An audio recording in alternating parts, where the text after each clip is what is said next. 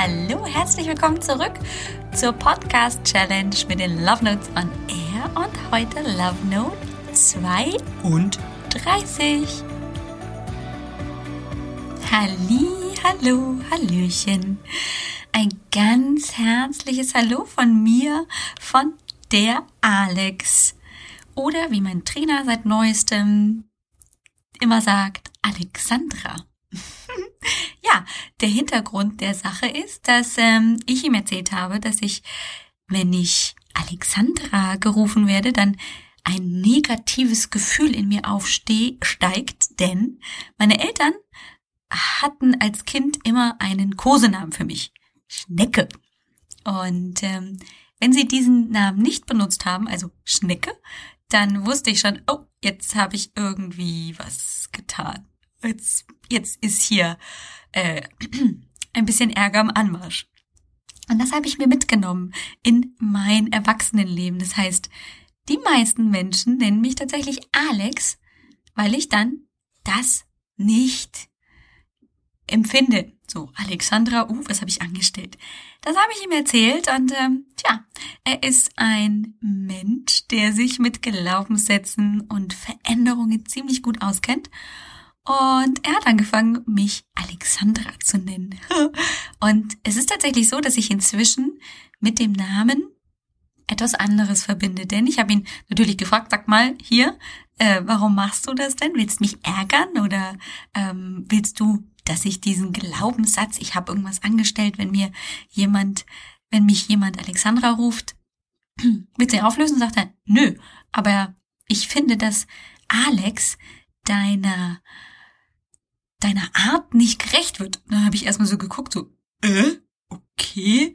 Naja, er sagte, und das ist jetzt hier, oh, das ging runter wie Öl, er sagte, ja, also bei Alexandra, da sind viel, viel mehr Facetten dabei ist viel fraulicher, viel weiblicher, also ohne dass er das äh, in eine bestimmte Richtung meinte, sondern das käme viel mehr mir entgegen als nur der kurze Name und die sehr deutliche Vermännlichung Alex.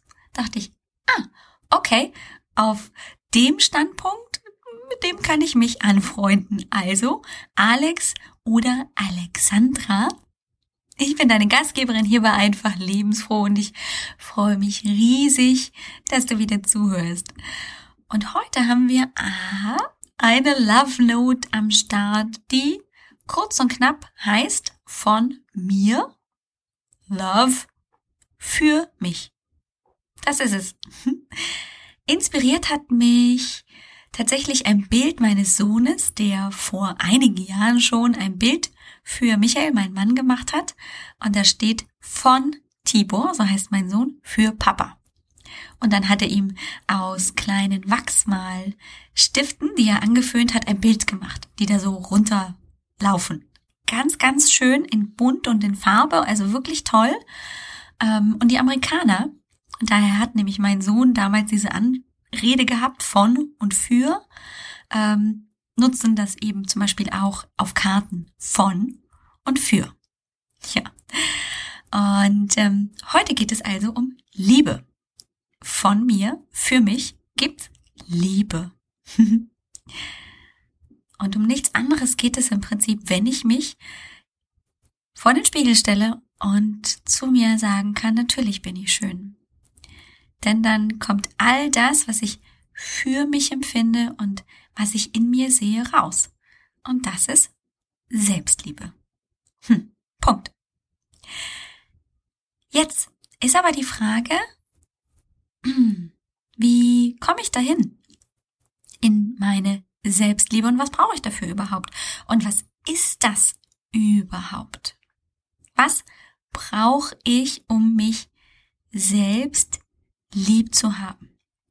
Hm, also für Liebe, und so habe ich mir den Weg dorthin überlegt, brauche ich erstens mal ein offenes Ich. Ein Ich, das offen ist für mich.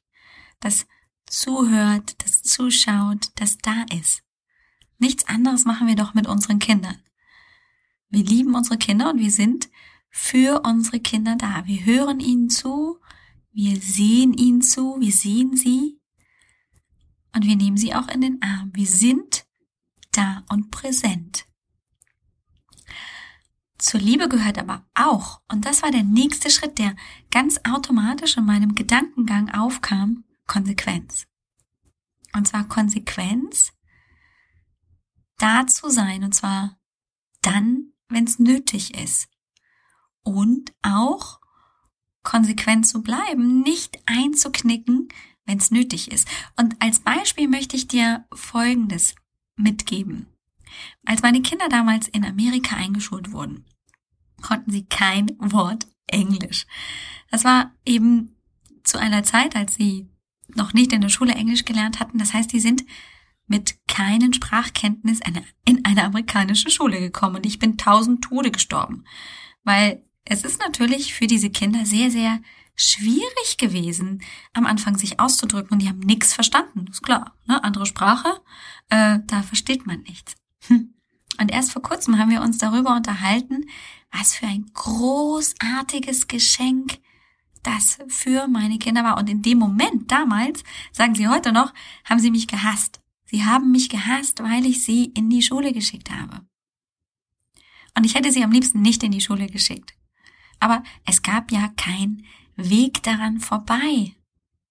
Ich wusste, wenn sie über diese Schwierigkeiten am Anfang hinwegkommen und diese Angst überwinden und sich langsam auf die Situation einlassen, dann wird daraus etwas ganz Großartiges wachsen. Und das, was daraus gewachsen ist, dass meine Kinder, das sage ich jetzt ein bisschen stolz, ich darf das auch sagen als Mutter, heute tatsächlich so sprechen wie Amerikaner. Das heißt, die haben überhaupt gar keine Schwierigkeiten mit der englischen Sprache.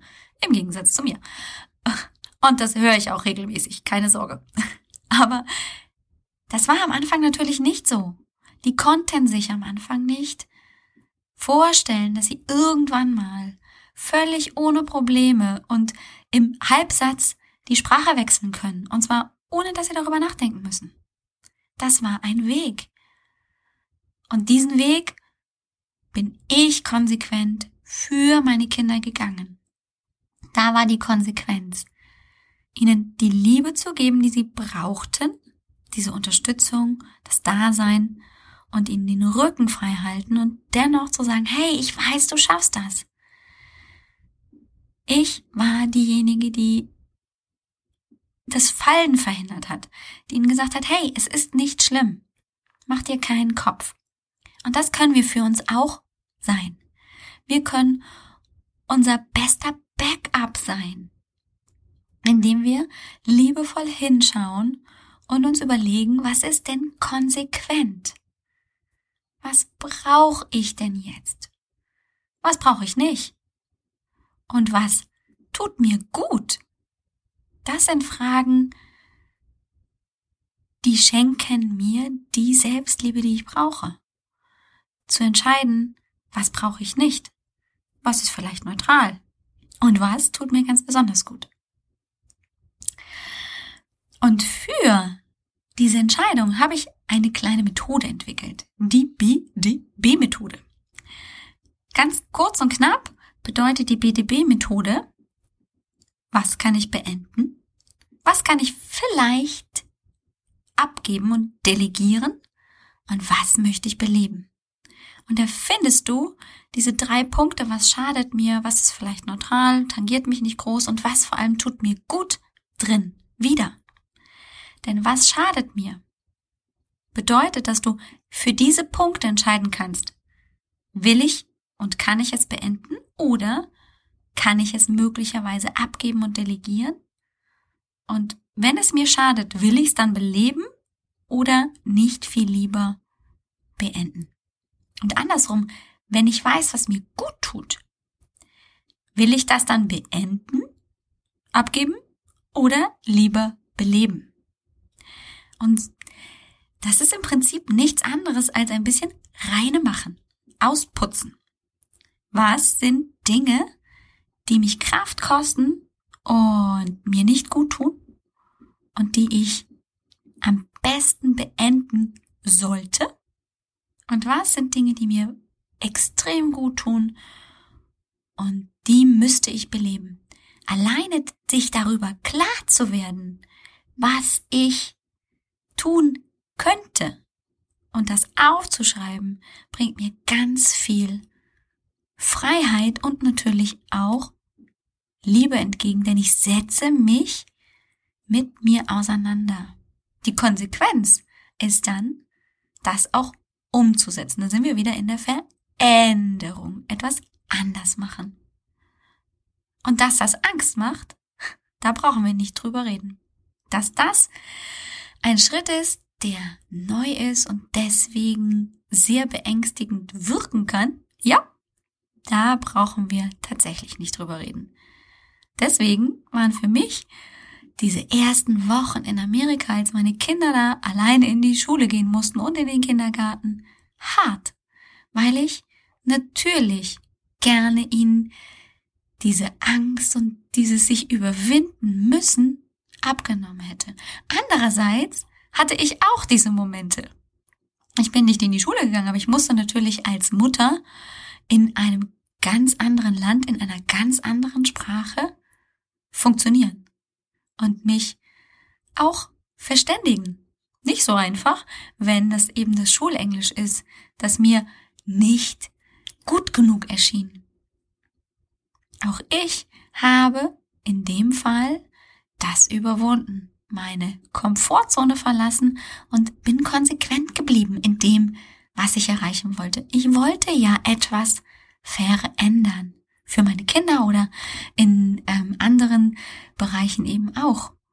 Und die Konsequenz, sich immer wieder auch vor Augen zu führen, dass es nicht darum geht, dass ich eben hier auf Biegen und Brechen alles durchdrücken muss, sondern dass es einfach nur eine Konsequenz ist. Ich möchte etwas erreichen und das sind die nächsten Schritte, die ich tun kann.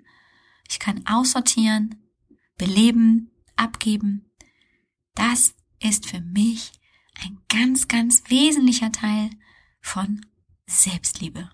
Bei mir anzukommen und für mich selber zu entscheiden, was schadet mir, was tut mir gut und was ist vielleicht einfach neutral und kann bleiben, muss aber nicht.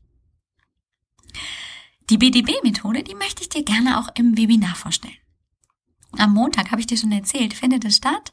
Jetzt wird's immer enger und dichter und deswegen, hey, melde dich an, wenn du von den Übungen profitieren willst, von Meditation, die BDB-Methode einfach mal kennenlernen willst, wenn du konkret Übungen mit an die Hand bekommen möchtest, dann freue ich mich, wenn du mich am Montag, den 11. Dezember um 20 Uhr begleitest im Webinar, wenn du da bist und wir in den Austausch gehen, so richtig konkret und mit deinen Fragen.